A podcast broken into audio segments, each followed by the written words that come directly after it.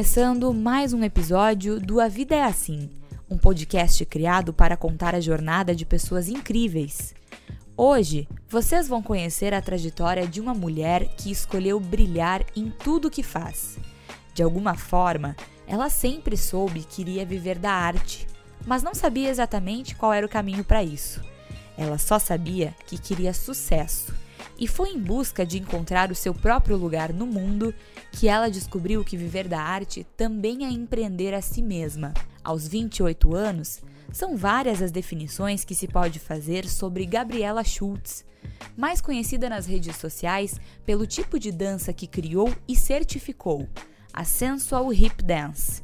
Mas ela é também a Gia, seu nome artístico de cantora, ou a proprietária do grupo My House, um dos estúdios de dança mais conhecidos de Porto Alegre. O que pouca gente sabe é que essa mesma Gabi, que lida diariamente com a exposição da sua imagem, também é uma amante do mundo acadêmico e está prestes a se tornar doutora. Vamos entender afinal como tudo isso se conecta? Com vocês, a jornada da Gabi.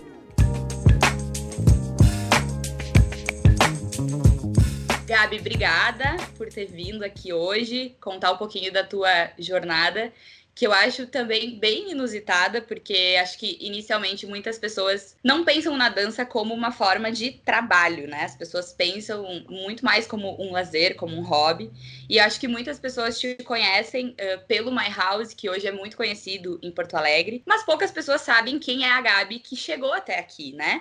Então eu queria que tu contasse um pouco assim. Uh, como que era a Gabi na escola uh, e como que a dança surgiu na tua vida, assim, qual é essa cronologia, digamos, até hoje? Em primeiro lugar, meninas, obrigada pelo convite. Eu adoro dar entrevistas, então com certeza essa vai ser um grande prazer de ser realizada também. Bueno, contando um pouquinho da minha trajetória, numa, numa maneira, é, achei interessante que tu puxou da infância, da escola, né? Quem era a Gabi antes? E eu reflito muito sobre como eu era antes, quem era a criança Gabriela E eu me pego muito cada vez mais lembrando da minha infância. O quanto eu batalhei para eliminar certas crenças que eu tinha e que tenho algumas ainda, e o quanto elas foram, foram fortes e foram e foram também difíceis de ser quebradas, mas eu acho que a sorte é que eu reconheci, consegui reconhecer. Acho que eu consegui reconhecer a maior parte dessas crenças quando eu estava perto de, de, de, de, prestar vestibular, né? Eu tenho uma, uma sensação de que a escola, para mim,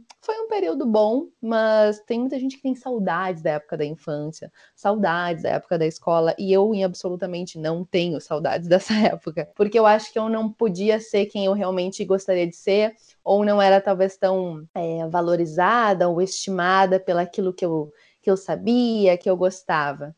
Então, hoje, com certeza, eu prefiro muito mais a minha vida hoje, com os passos que eu decidi uh, seguir hoje. Algumas regras, eu acho, de que são, que são muito fixas, né? Criadas pela sociedade, pela própria escolarização, foram complicadas para mim e que me levou a, a pensar que eu não era uma pessoa tão inteligente, que eu não era uma pessoa tão capaz e que as habilidades que eu tinha talvez não servissem para eu ser a pessoa que eu sonhava ser. Quando eu era criança, tem um fato que me chamou muita atenção e que foi um motivo de riso e de deboche de alguns colegas meus, e eu era criança, criança mesmo, e até mesmo deboche por mães de colegas minhas. Lembro que, já que nós estamos falando de caminho profissional, foi solicitado para que cada aluno desenhasse, ilustrasse a sua profissão dos sonhos, a sua profissão do futuro. E eu desenhei, me desenhei com um vestido rosa, com muitos brilhos, com vento esvoaçante nos cabelos e no vestido e com uma faixa no meu corpo escrita sucesso. E eu não sabia dizer o que eu queria ser. Eu só sabia desenhar o sucesso que era a minha melhor imagem, numa versão bonita, poderosa e com uma faixa escrita sucesso. Eu lembro muito desse dia. E eu era muito pequena, de novo falando, eu era criança, não era adolescente. E eu não sabia, as pessoas me perguntavam, mas o que, que é isso? É modelo? É atriz? Eu disse, sei, é sucesso. E daí uma mãe de uma de uma coleguinha, de uma amiga minha riu e disse assim: "Ah, vai ver ela quer ser modelo, deve ser modelo". Mas riu porque a maioria botou veterinária, professora, médica, advogada, né? E eu lembro Sim. muito disso. E, e, de uns tempos para cá, eu vim cada vez mais me lembrando dessa imagem, né? Mas o que, que eu quero, na verdade? Será que eu quero realmente uma profissão? Cada vez eu fiquei me interrogando. Se eu já achava que a escola tinha um sistema um tanto quanto rígido, isso que eu estudei numa escola um pouco mais aberta, tá? Por que será que eu tenho que seguir um caminho que não era aquele caminho que eu queria seguir, que não era o caminho que eu me encontrava. Por que, que eu não posso ir por outros meios? Por que, que eu não posso ousar? Isso, ao mesmo tempo, eu fiquei, uh, fui, fui, me descobrindo ao longo da minha trajetória. Então, resolvi fazer, sim, uma faculdade. Sou formada em, em teatro pela URGS, então também sou atriz.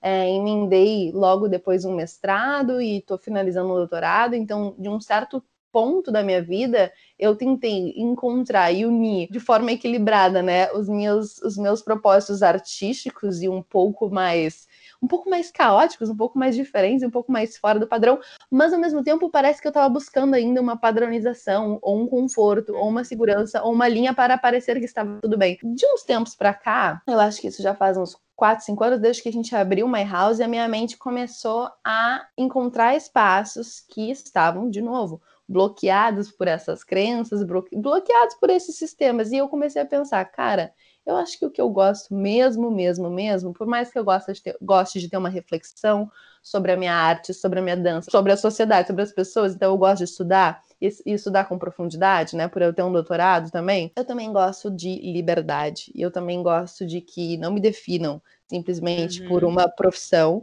e simplesmente pelas coisas que eu vou causar, pelos problemas que eu vou causar, sobre o que eu vim fazer e que tem que causar um impacto e que tem que causar até mesmo um estranhamento, né? Então, hoje é, essa é a minha busca, além do o empreendedorismo me, me acordou para isso, né? O quanto você pode impactar, o quanto você não precisa estar ligado à teoria de você faz a escola, você faz uma faculdade e você consegue um emprego ou vai desenvolver um trabalho naquela área e ponto e um dia você vai se aposentar. Eu disse, cara, não. Eu acho que eu vim para fazer um pouco mais de barulho e causar talvez alguns problemas e desvirtuar um pouco e fazer coisas que realmente exijam coragem. Eu busco muito isso e não me limitar, assim. Então, para completar, né? Porque quando tu fala de infância, minha cabeça dá uma bela de uma bugada, assim. Se tu me perguntasse uhum. quem sou eu hoje é muito mais fácil.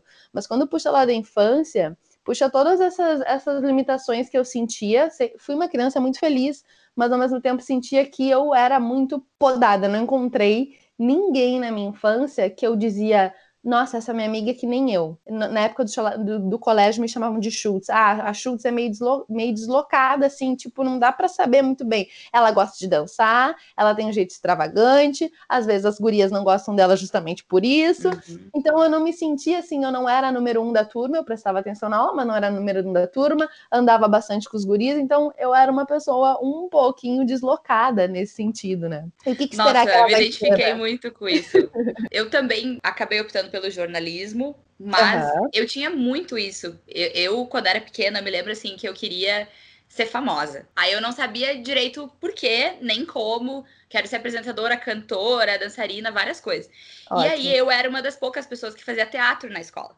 Olha, e depois eu comecei a fazer dança. E eu não tinha. Uh, eu participei de um grupo artístico que se apresentava em todo o estado. E eu também não tinha amigas, assim, da escola que faziam parte desse grupo. Quando uhum. eu participei desse grupo, eu lembro que, que assim, eu digo que, que isso foi um marco na minha vida, porque eu devo tudo que eu sou hoje a ter participado disso.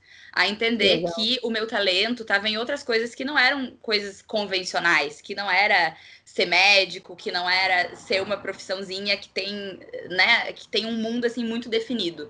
Eu uhum. queria algo que fosse muito versátil assim e acabei optando pelo jornalismo. Então, assim, muito legal ouvir isso de ti, porque, como eu falei hoje, tu é uma pessoa conhecida por muitas pessoas, né? A, a tua dança também é conhecida, depois a gente vai falar um pouco disso. Mas eu queria entender como é que foi, assim, a tua escolha pelo teatro uhum. e em que momento que teve esse, esse ponto de virada para ti, né? Porque tu falou que, enfim, se sentia deslocada, tinha várias dificuldades. Em que momento que tu entendeu que tu poderia sim seguir por o caminho que tu quisesse? Então agora tu vai ver mais semelhanças, porque se eu não fosse para arte, eu ia para o jornalismo. Eu até prestei vestibular para, no caso, eu prestei vestibular para PUC em jornalismo, em jornalismo para eu testar outro vestibular na época, né? Mas na URGS, a, na URGS a primeira opção era teatro, era isso que eu queria, enfim. Mas a minha intenção sempre foi, sempre foi fazer teatro, fazer arte. Eu sabia que eu tinha um propósito arti artístico. E a curiosidade é que os meus pais vêm de uma profissão bastante irregular, eles são médicos, né? Tanto meu pai quanto a minha mãe. Mas como são pessoas que a minha família não é família de médicos, né? Eles são médicos. A minha família, praticamente ninguém, sem ser os meus pais, ninguém mais é formado em faculdade. Então, sim, a minha família tem uma origem muito simples. É, meus avós, meus tios, ninguém tem formação de faculdade, somente os meus pais. Então, eles são bastante resilientes e escolheram uma profissão. Acho que quase a minha mãe diz isso, que ela escolheu a medicina por uma questão de sobrevivência, porque ela pensou que era a única forma dela, dela conseguir sair de um contexto é, social e familiar e, e ir para o que ela gostaria de fazer. E acho que por causa disso, os meus pais não é, é, não me bloquearam e sempre me apoiaram desde sempre, porque eles tiveram a força para fazer o que eles gostariam de fazer. Então, logo acreditaram que eu também poderia fazer o mesmo. Então, nunca me questionaram sobre quem sabe tu faz medicina ou teatro não vai dar dinheiro, arte, nunca me falaram absolutamente nada disso. E eu até estranho isso, porque talvez eu que vivi na pele e vivo na pele, talvez eu iria dizer para minha filha: Olha, filha, tu tem certeza que tu quer isso? Pensa bem, porque a mamãe aqui teve que ralar muito, viu? Eu acho que talvez eu falaria, né? Mas assim, sempre me deixaram muito livre. E aí, a grande virada para mim foi quando eu entrei, facu... entrei na faculdade, quando eu saí do colégio. Porque daí tu sai também de uma bolha social, né? Eu estudei em colégio particular. Então, ali deu um momento de virada. Ali, ainda mais entrando na URGS, né? Na uhum. Universidade Federal do Rio Grande do Sul. Então tu entra em contato com um outro universo, tu entra em contato com o mundo de verdade, né? uhum. né? Com pessoas, inclusive, o que, que eu notei? É, eu consegui também valorizar muito a minha escolarização, ao mesmo tempo que eu criticava, é, eu também consegui valorizar no sentido, gente, é, eu sei escrever muito bem, eu sei falar muito bem, eu sei fazer uma ótima apresentação, eu sei fazer uma prova, e eu vi que tinha muitos colegas meus que não sabiam, né? Por ter outra educação, outras oportunidades de estudo. Então eu comecei a também ter uma consciência de não, eu tenho privilégios. O que, que eu posso fazer com os meus privilégios, né? Isso também foi uma coisa de me, de me empoderar no sentido me empoderar e ao mesmo tempo ganhar a consciência, porque ganhar a consciência de que você tem sim privilégios também é uma forma de empoderar, né, a tua, a tua capacidade de reflexão, a tua capacidade social. Então eu comecei a me dar conta, epa, eu me achava talvez uma das menos inteligentes no colégio, aqui me parece no grande mundo que eu tenho grandes privilégios e que talvez eu me sentisse assim lá, porque lá talvez outros outras medalhas, um outro troféu estivesse em jogo, mas aqui é a vida de verdade, é a vida, é a vida real. Tem tantas outras pessoas com tantas outras experiências, né? Então, como é que eu posso é, fazer o um negócio acontecer. Eu comecei a me sentir mais forte. E não, uhum. não, eu não quero que pense que é em relação aos outros que eram mais fracos, mas ao mesmo tempo essa valorização foi importante para mim. E que coisas eu posso aprender, né? Como eu era também ingênua, vivendo só em, em, mundo de colégio, vivendo só, circulando só num bairro, e aí eu fui pro, foi, fui pro mundo, pro, pro mundo mesmo, né? E foi a melhor coisa que aconteceu na minha vida. Eu acho que que, fazer uma graduação e estar tá na URGS e estar tá no teatro, meu Deus, eu fui inserida num, num, outro meio. E também descobri coisas e possibilidades que eu nunca tive na escola, né? Então acho que ali foi a grande virada de, a primeira grande virada de, ó, aqui tem um mundo tem pessoas muito interessantes. Ao mesmo tempo, eu comecei a ver sim, eu tenho um valor sim, e que ele vai ser aplicado agora nesse novo meio, nessa nova esfera. Comecei a me encantar pela universidade, pelos professores e vi, olha, tem uma forma aqui, também pela minha facilidade com escrita, com leitura, com pesquisa, começaram também a me direcionar para o meio acadêmico e eu aceitei porque eu gosto muito. Mas aí, quando chegou no meu mestrado, ali começou com o impeachment, Dilma. Ali começou a mudar muito as perspectivas.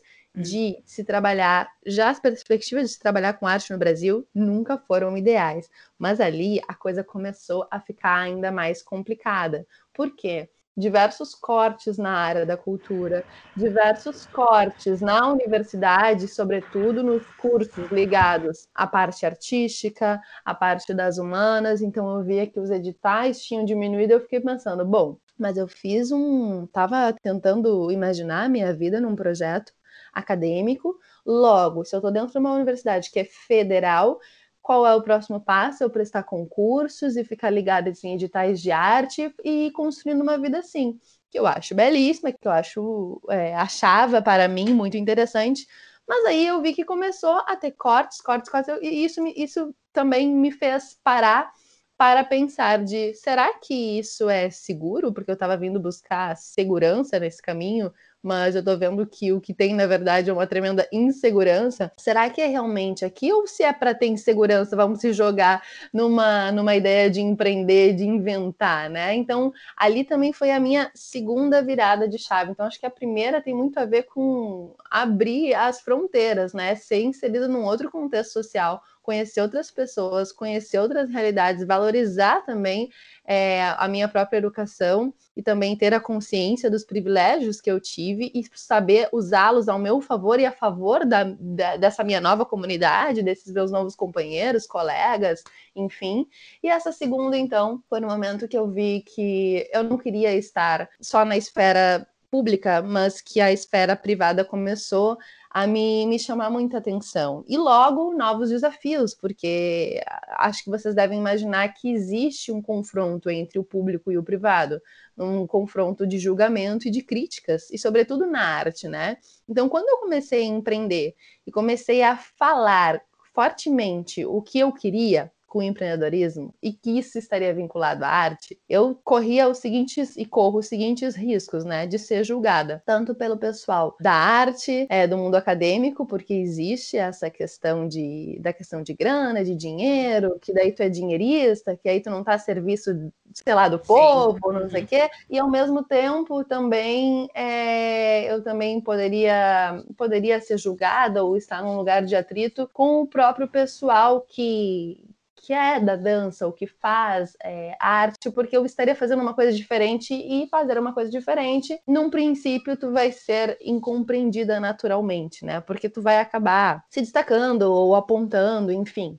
pelos caminhos que eu decidi seguir, pelas ferramentas que eu decidi usar. Mas eu disse assim: é, acho que é exatamente isso que eu quero fazer. Isso vai levar um tempo para acontecer, vai levar um tempo para as pessoas perceberem, vai levar um tempo para as pessoas entenderem e aceitarem, e depois o negócio caminha, se desenvolve. Falando disso tudo, para quem não é do meio, eu tenho medo quanto fica complexo ou compreensível isso que eu estou dizendo, mas existem algumas batalhas meio, não digo fantasmas, mas elas estão um pouco ocultas, né? Alguns confrontos. Talvez alguém que entre no meu Instagram agora não perceba nada disso que eu estou falando, Uhum. Mas existem essas lutas que elas têm a ver com poder, que elas têm a ver com ideologia, que elas têm a ver com crenças, com muitas crenças do que, que te ensinaram, do que, que te falaram, do que, que te ensinaram na faculdade, inclusive, também, né? Então... Não, eu, eu acho que mais do que isso, Gabi, uma coisa que, que eu tava comentando com a Débora antes de tu entrar, é o seguinte, eu acho que, que a tua imagem também uh, desmistifica algumas coisas. Primeira, de que para dançar, para ter um negócio de dança, tu pode fazer doutorado por exemplo. Acho que isso é uma coisa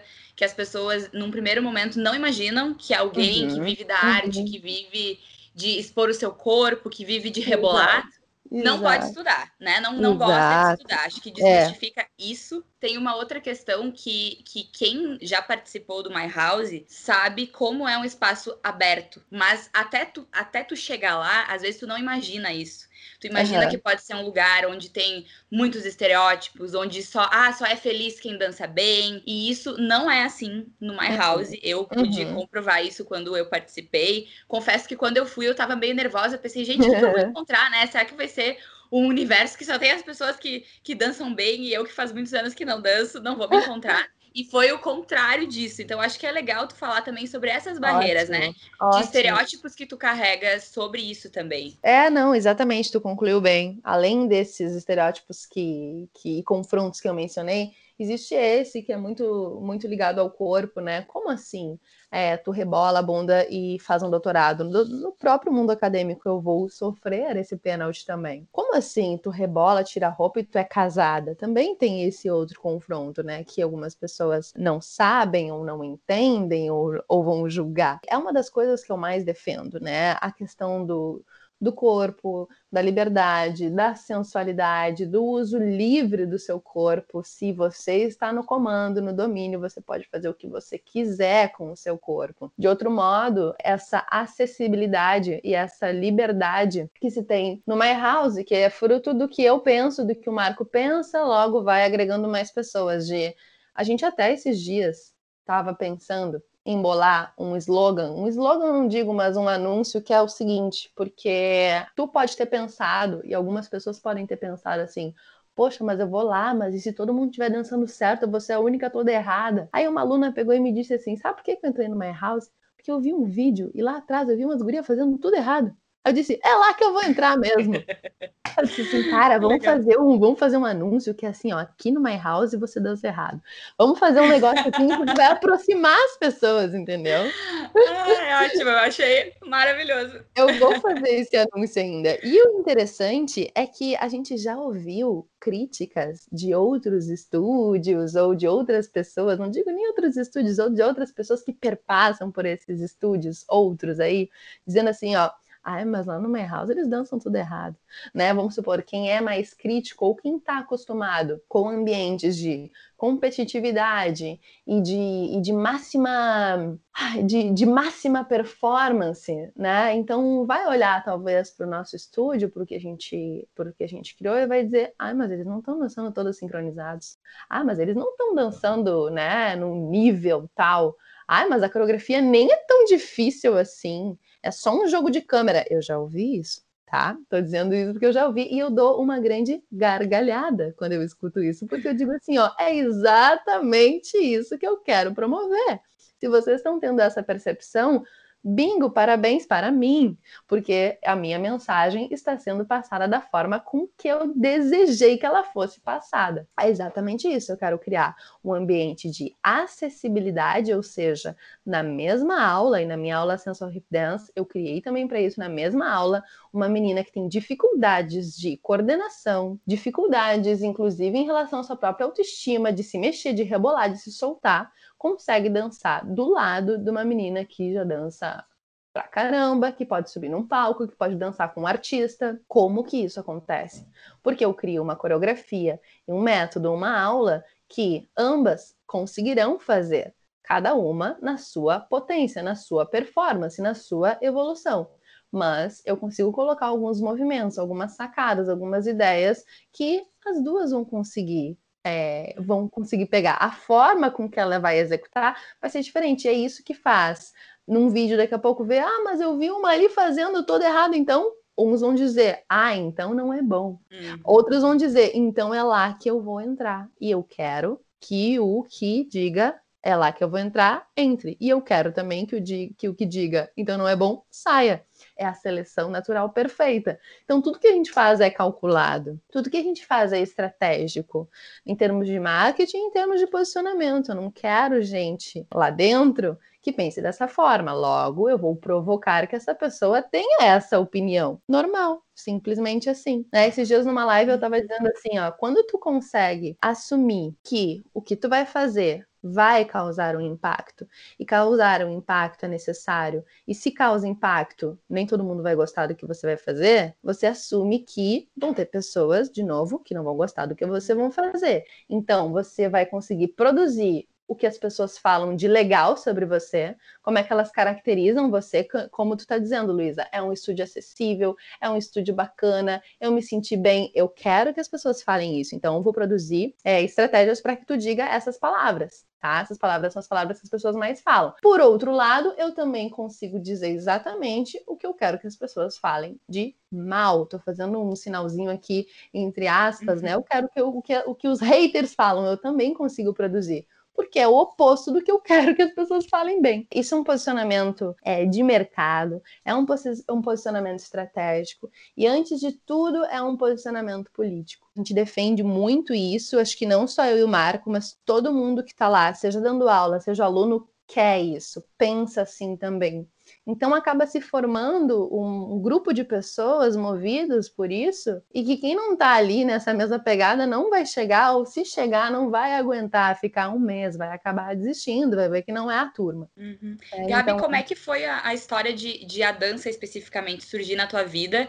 E depois uh, virar também uma fonte de renda, de negócio para ti, né? Porque tu comentou do teatro, mas uhum. quando que a dança surge e aí como é que disso evolui para o My House? É que eu sempre dancei, na verdade eu sempre fui dançarina, só que na hora de escolher a graduação, a, o curso de dança era muito recente, a primeira turma ainda na URG estava recém é, sendo formada. Eu quis ir para um curso com mais história e achava que isso poderia me agregar muito na minha performance e realmente agregou demais. E então eu sempre fui uma pessoa da dança no teatro, não o contrário. Né? Então, sempre entrando no teatro, eu sempre fui a pessoa da dança, alguém que ia fazer uma pesquisa que envolvesse corpo, que envolvesse dança. Se eu fosse abrir um negócio, seria com dança. Fiz muitas apresentações em teatro, já circulei por, por vários estados e sempre fazendo teatro e dançando. Então, eu nunca subi num palco só para fazer teatro sem dançar. Então, as, duas, as coisas sempre se misturam na minha vida. E aí foi realmente é, nessa parte de, de, tornar um negócio, de tornar algo lucrativo, é porque eu observei o que, que eu queria. Eu, eu sempre, desde pequena, eu, eu, por mais que eu tenha em algum momento ali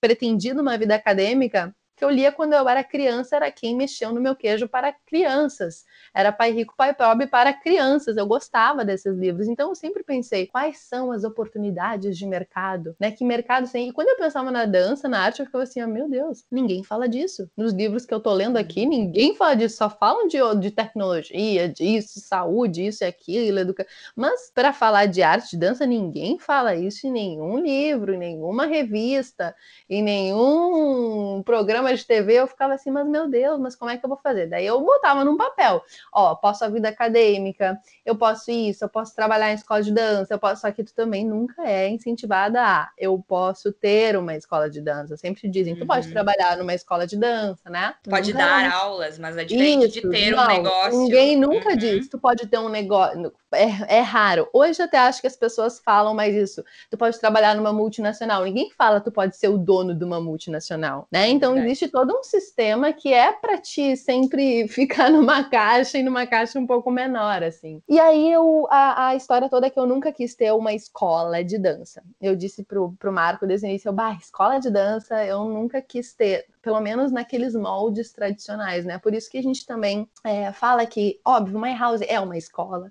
né? Mas a gente chama ela de estúdio para ter uma flexibilidade maior é, entre as atividades que acontecem lá dentro, no seu formato, né? Então a gente não tem apresentação de final de ano, a gente não trabalha com crianças, a gente não trabalha com modalidades é, no sentido amplo de balé, é, hip hop, jazz, isso não. A gente tem um segmento específico que está voltado para essas danças que até então se chamava danças urbanas, que envolve hip hop, tem a minha criação, sensual hip dance, que trabalha bastante com sensualidade, esse universo muito pop, hip hop, onde a gente usa músicas específicas também. Então, o que não trabalhamos, não trabalhamos com ritmo. Então, eu tive que ir delimitando as fronteiras de qual seria o trabalho ideal, o estúdio ideal, se eu não concordava em ter a escola como os outros têm, eu vou ter que criar um negócio que é nos meus formatos, os meus padrões, né? E foi a coisa mais certa que a gente fez, porque eu acredito que se eu entrasse num outro molde,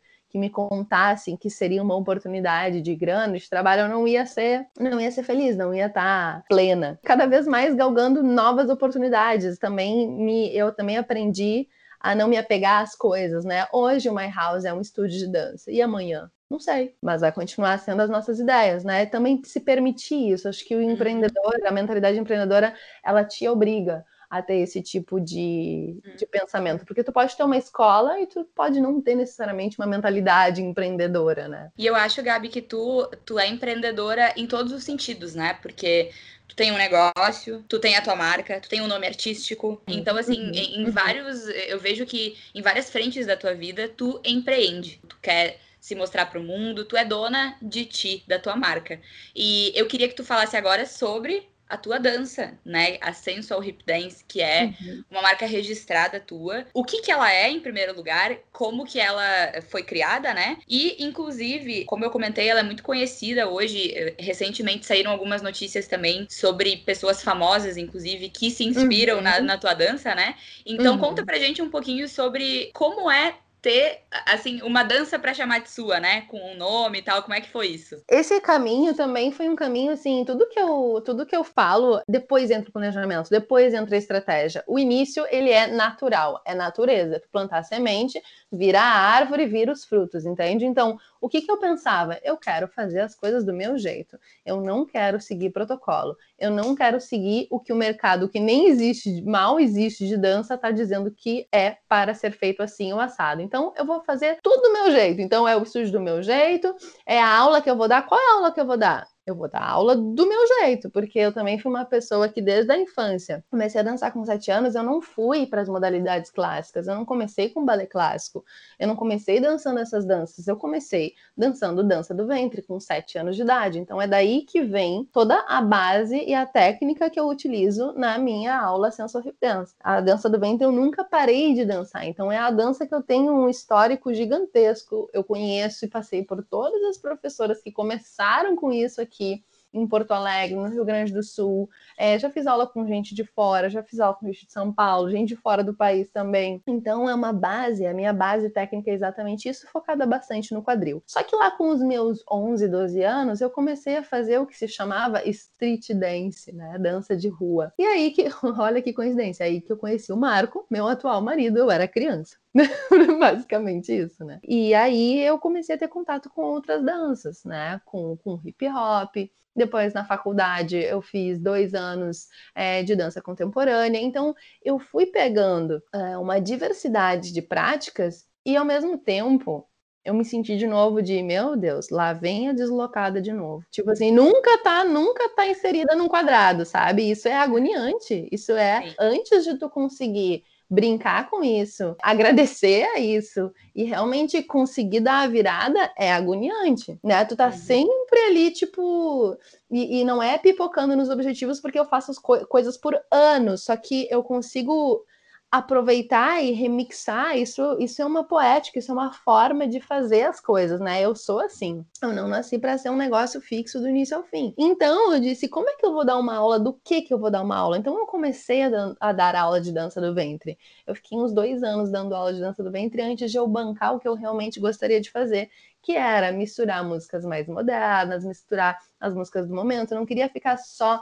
naquele limite é da dança árabe, da dança egípcia com as músicas, embora eu ame profundamente, é a minha grande paixão essa arte, toda essa cultura, mas eu queria poder ter um espaço de inventividade, de criatividade, de autoralidade, colocar nisso um branding, colocar nisso uma forma de empreender de fazer um negócio, né? E um negócio que pudesse encantar as pessoas pela metodologia, transformar as pessoas também pela metodologia, pela forma da aula e os resultados que a aula poderia produzir para essa pessoa. E de certo modo, eu sempre quis ser uma pessoa que as pessoas dissessem é, nossa, ela fez realmente diferente. Nossa, o negócio dela é diferente, porque eu sabia que era o melhor jeito de ser lembrada. O sucesso, né? Da que tu falou do início. O sucesso, de, sucesso. exatamente, o sucesso. Então, por isso que no início da entrevista, quando tu me perguntou da criança, dá uma leve, é como se tivesse um quebra-cabeça e ele fez assim, ó, blá, blá, blá, desmontou tudo, uhum. mas as uhum. peças estão lá as peças estão sempre lá, né? Isso é um exercício muito interessante, né? Puxa da infância, quem tu era lá, tu continua. A gente muda muito, mas a gente continua com algumas peças daquele quebra-cabeça, ainda servem, eles vão se fortalecer e tudo tem uma justificativa depois, né? E isso eu acho muito bonito, eu acho muito emocionante, eu acho muito lindo, que deve ser preservado também na nossa jornada, na nossa caminhada, né? Então a Sensor Hip Dance hoje, ela é, em primeiro lugar, uma comunidade de pessoas, e isso é o que vai fazer ter cada vez mais sucesso. É incrível, eu não teria coragem uns anos atrás de dizer isso. Vai ter mais sucesso. É a frase que estava escrito lá na minha faixa quando eu era criança. E aí, naquela época, eu fui tolhida. Porque, como assim sucesso? Se tu não tem uma profissão? Eu demorei um tempo para poder abrir a boca e dizer sucesso sucesso. É isso que eu quero, é isso que eu vou fazer. Então, hoje, eu tenho um pequeno sucesso, que não é nem a sombra do que eu realmente vou fazer. Uhum. E, ao mesmo tempo, acho que a maioria das pessoas tem medo de dizer isso enquanto elas não têm na mão, né? Enquanto eu não puder provar, eu não digo, porque eu tenho vergonha, porque eu não sou ainda, mas é, eu tive que, que parar com isso e romper esse bloqueio, que eu acho que ele foi instaurado realmente lá na infância, e dizer sim, a comunidade, que é o interesse forte, firme das pessoas, o desejo, a paixão dessas pessoas e, sobretudo, dessas mulheres reunidas, é o que vai fazer o negócio ter esse sucesso recorrente. Né, por mais tempo, porque as pessoas vão querer permanecer naquilo, tendo aula ou dando aulas, porque a Sensor Hip Dance também virou uma certificação, ou seja, eu quero que mais pessoas possam fazer o que eu faço, que é dar aula, que é empreender com dança. Então, não é só uma aula de dança, no sentido de que, número um, não se trabalha só dança, se trabalha outras questões como a autoestima, o autorrespeito e o mútuo respeito. Não é só uma aula de dança, no sentido de que você vai empreender com dança, então não é só você ser uma professora de dança. Eu quero te dar as ferramentas que eu usei, descobri e sigo afiando, né, para que se empreenda com dança, para que se prospere com essa escolha profissional e que ela não precisa ser formatada conforme aquilo que alguém te disse, mas ela pode ter a sua inventividade e ela pode ser também uma comunidade de pessoas que estão interessadas aí em outros bens que vão além da dança. Então não importa quanto você tem uma baile, porque existe aptidão para a dança, você vai, você vai evoluir dentro do seu coeficiente. E isso pode ser bem elástico. Talvez tu não, uh, não vire uma dançarina num nível de participar de, de clipes de música, isso e aquilo, mas você vai se sentir como ser você vai se sentir no seu melhor. E isso vai te fazer ter outros benefícios que vão muito além da dança, né? Que é o empoderamento, que é a autoestima, né? Então, é, tentando exemplificar o que é hoje Sensor Hip Dance, é isso. E é o meu business, é a minha marca, é um produto e, e é o que mais me deixa contente e orgulhosa hoje. Acho que é legal comentar também, inclusive, vou citar o nome dela, espero que ela nos escute, que é a Gi, faz aula contigo. Uhum. E agora tá fazendo também o curso para ser professora, né? Então Exato. eu acho muito legal que também, assim, que o teu método permite que as pessoas que tiveram aula contigo e que inicialmente talvez não iam ter contato com a dança, também façam disso um meio, né, de, de realização, assim. Então, eu acho muito legal, eu citei o nome da Gi, porque é, ela, ela me contou esses dias que ela estava fazendo a aula e ela sempre foi uma pessoa muito receptiva, né, ela é muito querida. E aí, eh, me chamou a atenção, assim, pô, ela começou, porque ela estuda na faculdade, né, ela não faz dança, e ela faz uhum. aula de dança e também vai poder dar aula de dança. Então, assim, como é legal isso que, que permite que tu tenha essa visão, né? De que a dança não precisa ser aquela questão da alta performance, que é acessível para todo mundo. E acho que o que é mais importante é ver como isso transforma o mundo das pessoas, né, Gabi? Eu acho que, que é isso, Exato. assim. A, as pessoas que começam a dançar, acho que tu pode falar um pouco sobre isso também. É uma batalha com a gente mesma, né? No, no final, é isso, né? É a gente com a gente mesma ali, querendo evoluir, querendo ser melhor querendo ter autoestima né, melhor. Então, tu, tu enxerga muito isso, assim, a dança como uma transformação uh, ah, para as pessoas? Exato. A gente está sempre numa batalha pessoal. Acho que essa frase que tu falou, ela é genial. Se tu não tem uma batalha pessoal, arruma uma para ter, porque vai precisar. Né? A gente não está lutando contra alguém. A gente tem que lutar contra nós mesmos. Essa é a ideia. A gente tem que lutar contra nós mesmos, no sentido de o que, que eu preciso melhorar o que, que eu preciso, que, que crenças eu preciso limpar, quem eu quero ser, né? Essa busca uhum. por qual é o teu papel, qual é o teu lugar. Essa palavra ficou um pouco desgastada, mas ela segue muito importante. Qual é o teu propósito?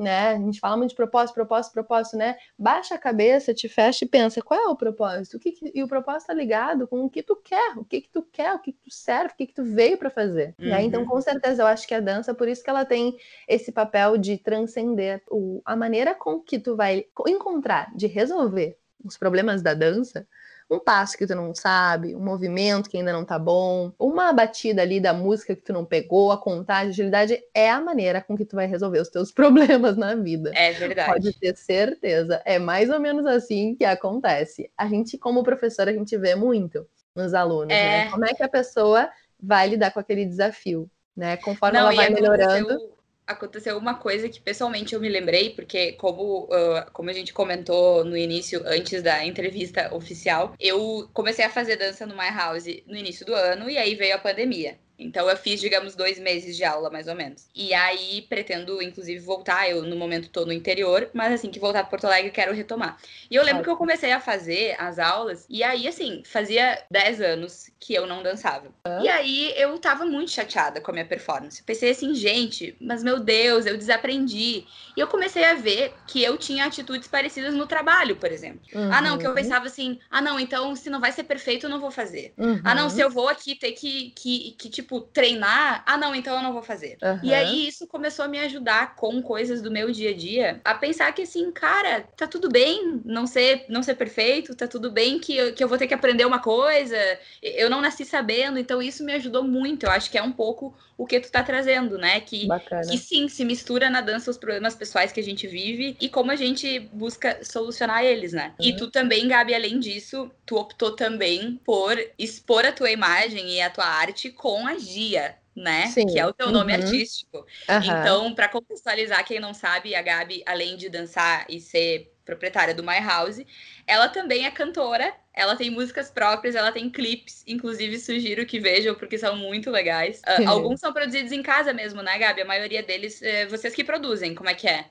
É, na verdade, assim, ó, foram quatro músicas, né, que a gente lançou nesse, nesse projeto novo, que ele aconteceu no final do ano passado. Também foi um pouco prejudicado, né, com esse furacão da Sim. pandemia. Mas os clipes, é, todos eles têm o, o, o, meu conceito, as minhas ideias. Um deles só que a gente produziu completamente nós, inclusive com o iPhone, né? O resto sempre, tive, sempre teve uma equipe de filmagem, né? Mas muita da produção de figurino, claro, também alguns a gente tem uma equipe maior, teve o o que Você Quer de Mim foi um clipe que teve uma, uma produção com uma equipe grande, né? Que eu consegui articular uhum. que trabalhou brilhantemente, mas sempre bastante com as minhas ideias, né? O, o clipe Se Segura Boy é um clipe que foi 100% a gente. Desde luz, desde figurino, desde celular, a edição fui eu mesma que fiz, eu mesma que editei o, o vídeo. Ai, que legal! E, e esse projeto com a música é um projeto que eu também ainda não sei, ele é muito recente, né? E que o meu propósito de, de fazê-lo, de colocar no, no mundo, não foi porque as pessoas me perguntavam, ai, de onde é que vem a paixão pela música? De onde é que vem a paixão? Você não tem paixão pela música, desculpa, é meio chocante dizer isso. Não tem, isso não é isso. Eu quero dar uma chocada, entendeu? Eu quero fazer uhum. as pessoas terem coragem de fazer o que elas quiserem fazer. Se é com Sim. música, se é plantando bananeira, é, sei lá o quê, entendeu? Não é isso que está em jogo. Muitas uhum, pessoas estão uhum. muito presas ainda na função, na profissão, no negócio. E, cara, eu acredito que daqui a um pouco todo mundo vai poder produzir suas próprias músicas, vai querer ter suas próprias músicas, vai querer ter perfil no Spotify, é, assim como os artistas, isso acho que vai acontecer. As fronteiras vão estar uhum. tá cada vez mais borradas, as marcas vão querer ter músicas, já tem. E a coisa tá mudando e eu percebi isso antes de fazer minhas músicas. Eu disse, ah, eu quero então ser uma das primeiras a estar tá fazendo isso, entendeu? Uhum, não uhum. quer dizer, ah, agora então quer dizer que tu vai virar cantora, pop, é isso? Tu foca o quê? Anitta? Aquele...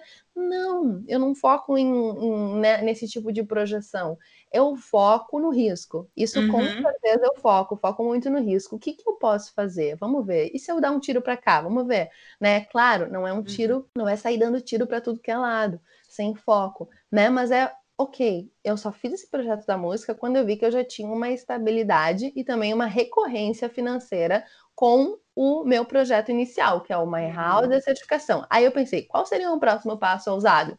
Música, daí eu fui. Só que teve a pandemia e que me prejudicou em certas maneiras, no sentido de não só porque eu não pude mais fazer evento, show, mas porque o meu negócio presencial ficou extremamente abalado. Então eu tive que recuar e cuidar do que eu tinha antes, entendeu? Uhum, então é como uhum. se eu uhum. tivesse saído ali da toca, deu ruim, volta, porque a toca ali ficou prejudicada, entendeu? Então agora eu tô fazendo esse movimento de recolher e fortalecer de novo aquilo ali para eu poder uh, de novo soltar. É um movimento natural. Uhum. E como que é essa escolha de. É, porque tudo que tu faz acaba envolvendo a exposição da tua imagem, a exposição do teu corpo, né? Uhum, e, uhum. e, a gente sabe que, mesmo que tu seja uma pessoa que, para mim, é uma pessoa de sucesso já, inclusive, e quem te conhece sabe que tu é linda, tu é querida, tu é competente, tu é inteligente, tá mostrando isso para nós, então, assim, os fatos comprovam. Uhum. Uhum. Mas eu tenho certeza que também tem aquelas pessoas que podem achar que a Gabi, o que, que ela tá fazendo? Tu recebe claro. esse tipo de retorno do tipo, ai ah, meu Deus, o que, que essa guria tá fazendo? É uma ridícula? Ou, uhum. ou não acontece pra ti? Como é que é isso? É muito engraçado isso, porque recentemente eu tomei um hate muito grande e que veio numa avalanche, assim, na internet, assim. E isso nunca tinha acontecido. Então, o que que acontece? Eu nunca recebo crítica na minha cara. Ninguém nunca vem na minha carinha falar nada. Claro que não vem, né? Claro que não vem, é óbvio que não, porque a maior parte dessas pessoas são muito covardes. Eu não, e também não chega até mim. A não ser que alguém, e que na minha opinião, é, existe uma má intenção nisso. Por exemplo, quando alguém te diz assim, Lu, olha, sabe, fulano, eles estão falando muito mal de ti. Ou ainda nem te diz isso, Lu, tem umas pessoas aí que até tu conhece que estão falando mal de ti. Eu presto atenção não nas pessoas que estão falando mal de mim, dessa pessoa que veio me contar, entendeu? Porque essas coisas não chegam até mim. Agora, se tu vem me contar, sem querer me contar, que fulano e que fulano Beltrano, que eu nem sei quem são, ou que tu nem quer me contar, né? Estão falando isso e aquilo, cara, eu tô mais pensando a respeito do teu papel nessa história porque isso não precisa chegar, né? E eu acredito muito nessa coisa energética também, assim. Então, nesse sentido, é, eu sou meio mística ou quântica, como queira chamar, assim. As coisas não, essas coisas uh, ruins ou as críticas dificilmente chegavam em mim. É claro que quanto mais tu crescer, vai ter mais pessoas falando, assim como mais pessoas falando bem, automaticamente o outro lado cresce também. Mas recentemente teve um, um, um boom é, na internet de, de pessoas falando, ocasionado por uma, por uma questão específica de uma matéria no jornal, enfim, coisas que eu não tenho absoluto controle e realmente fugiu do controle. Daí eu acho que muitas pessoas que estavam assim pensando sobre ou com algum tipo de pensamento é, de dizer, ah, que ridículo, ah, isso aqui se juntaram e aí tomou essa força que o, que o coletivo tem para vir e para vir atacar na, nas redes sociais, né? E uhum. durante dois dias foi um baque, porque eu nunca tinha passado por isso de uma forma, como eu disse, na cara e coletivamente. Então, os dois primeiros dias eu me assustei, realmente, mas depois eu disse assim: ah, quer saber? Vão se lascar, porque, porque eu tô muito feliz fazendo o que eu tô fazendo. Eu tenho certeza e posso provar, mas não nem deveria é, da quantidade de pessoas que hoje, com, eu digo poucos recursos, porque eu sei que tem gente muito é, multimilionária e bilionária que faz muito pelas pessoas, mas eu, com poucos recursos, consigo fazer coisas muito interessantes por várias pessoas e pessoas bem diferentes. Eu digo assim, estou tranquila. E se eu tiver que tomar pau também por algum motivo, ou no sentido de ser criticada, vai ser o meu papel. Se assim, se querem que seja assim, então assim será. E isso uhum. vai me desenvolver muito, vai me desenvolver muito, vai fazer eu crescer, na verdade, ainda mais. Então, críticas existem, sim, existem, elas vão começar a aparecer cada vez mais. Uhum. Mas, sinceramente, assim, não é uma coisa que não é uma coisa que me derrota, não é uma coisa que eu lido assim com muita dificuldade, é uma coisa que porque eu desde criança sofro muita crítica, desde criança, uhum. né? Então, eu ia então perguntar como é que tu lidava com isso isso já acabou que já respondeu. Exato, é desde criança, desde criança, no colégio, me chamavam de puta, né? Sempre me chamavam, me chamaram assim. Né? Uhum. Ah, chutes puta, sempre me chamavam. Assim, porque Ai, é, né, pela, pela forma que eu me vestia, é, pelo meu jeito, porque eu queria pegar os meninos e não queria namorar, por causa disso, por causa daquilo, e porque eu, daqui a pouco as gurias não gostavam de mim. Por, então eu sempre fui alvo de crítica, eu sempre fui alvo de algum comentário, isso e aquilo. É, ou por até uma mãe de uma menina, de uma colega, é, não achar isso e aquilo, né? Quando eu comecei o relacionamento com o Marco, nossa senhora, né? Então a gente, a gente tem, para quem não sabe, é, o meu marido, ele já foi meu professor. Então eu, eu tô sempre metida num negócio meio... Mas as minhas escolhas, elas não são escolhas, são escolhas que eu sempre tenho que dizer, espere, espere que o tempo irá dizer, né? No meu relacionamento, quando, quando eu comecei é, a, a namorar o Marco, quando a gente assumiu o relacionamento, a mesma coisa, as pessoas diziam isso e aquilo, que isso não era possível, que isso não podia, que isso não era Que certo. não combina. Uh, na época eu ainda estava assim em transição entre sair do colégio, né, nessa época, então tive que ouvir é, mães de, de colegas e de amigas falando isso e aquilo. Eu só dizia assim: esperem, esperem. Hoje já faz o quê? 11, 12 anos que nós estamos juntos, né? Então, assim, por mais que eu tenha escolhas ousadas, são as escolhas que eu faço são escolhas é, duráveis, elas são firmes, elas são fortes, né? Porque é uma coisa que eu acredito. Eu não vou causar problema e confusão com pouca, né? Não quero falar muito palavrão, mas com pouca coisa, assim. Então, essas são coisas que eu acredito, são coisas que eu sinto que são firmes e que valem a pena é, eu brigar, ou eu tomar paulada, ou não ser compreendida, porque o tempo vai dizer. Gabi, tu parece, por tudo que tu conta, parece que tu, por mais que tu tinha dúvidas, assim, na tua vida, tu, tu sempre também teve algumas certezas, né? Sobre, tipo, Sim. ah, eu quero brilhar, quero me expressar. Teve momentos, assim, que tu teve tipo, dúvidas do que que tu realmente, que que realmente iria te fazer feliz, ou tu sempre de alguma forma soube isso e apenas não sabia o caminho, por exemplo. Exato, eu, exatamente. É isso que tu falou. Eu ia até completar a tua frase antes de tu completar. Eu sempre soube o que ia me deixar feliz. É, só que eu sabia que isso também teria um preço, que daí o preço é tu lidar com essa coisa de tu estar tá fora da caixa, logo de tu também ser criticada, sei lá, a tua postura ou a tua pessoa sendo julgada pelas percepções que as pessoas têm de coisas que não tem nada a ver contigo, mas que envolvem as tuas escolhas. É, mas eu sempre soube o que eu quis, né? Em termos de o que, que vai me deixar feliz, né? O que, que vai me deixar plena. Eu só não sabia os caminhos. Então, essa coisa que eu digo que é agoniante, de certa forma, foi é, mas eu não enxergo o caminho. Eu sei o fim, mas eu não uhum. enxergo o caminho. Que agonia louca, sabe? E isso eu digo e dou um conselho: cai fora. Cai fora, simplesmente cai fora. Quando tu fica muito assim, ó, mas será que isso, mas será que aquilo? Tipo, mata isso, cai fora, porque a gente não sai disso.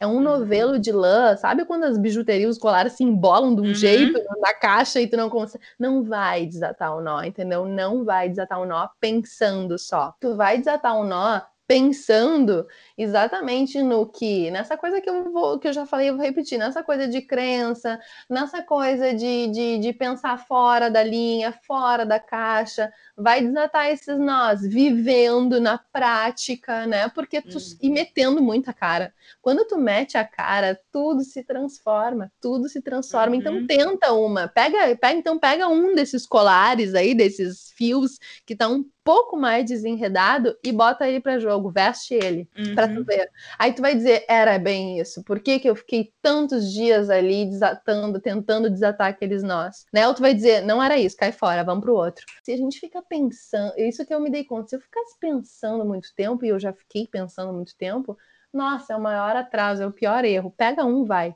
tenta.